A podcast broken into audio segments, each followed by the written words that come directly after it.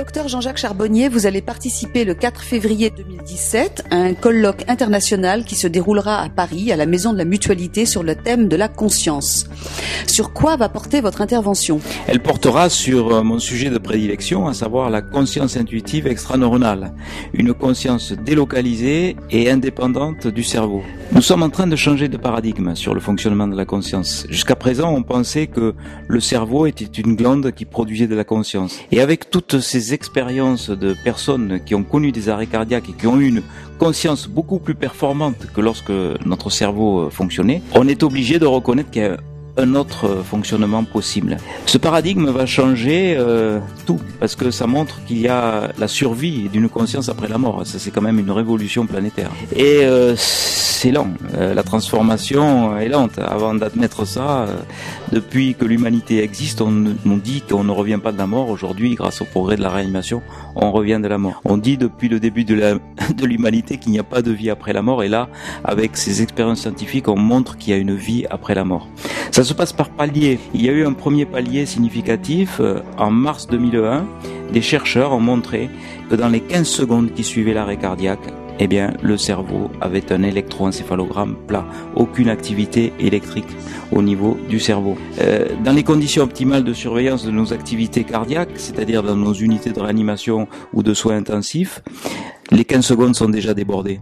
Le temps que les alarmes s'enclenchent, que l'infirmière arrive pour prodiguer les premiers soins, bien sûr, les 15 secondes sont passées. Donc on peut dire aujourd'hui, sans se tromper, que toutes les personnes qui ont connu un arrêt cardiaque sont bien revenues de la mort.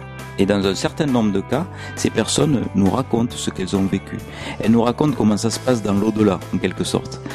La deuxième euh, grande euh, étape, ça a été cette thèse que j'ai eu le, plaisir euh, de diriger, une thèse de doctorat en médecine, la thèse de François Lallier, qui a travaillé euh, pendant euh, trois ans a interrogé 118 personnes victimes d'arrêt cardiaque. 18 personnes ont eu cette fameuse expérience, cette incursion dans l'au-delà euh, que ces personnes ensuite nous racontent et ce sont toujours des discours très émouvants. On a eu le plaisir d'avoir euh, la récompense maximale dans cette thèse. Euh, mention très honorable, félicitations du jury, un abstract international. C'est intéressant parce que cette conceptualisation que je propose a été écrite dans la thèse de doctorat en médecine. On a écrit qu'il y avait cette possibilité d'avoir une conscience intuitive extraneuronale, donc dissociée totalement de la matière. Et là maintenant, avec ce colloque international, une nouvelle étape encore est franchie. On va euh, dans cette direction-là.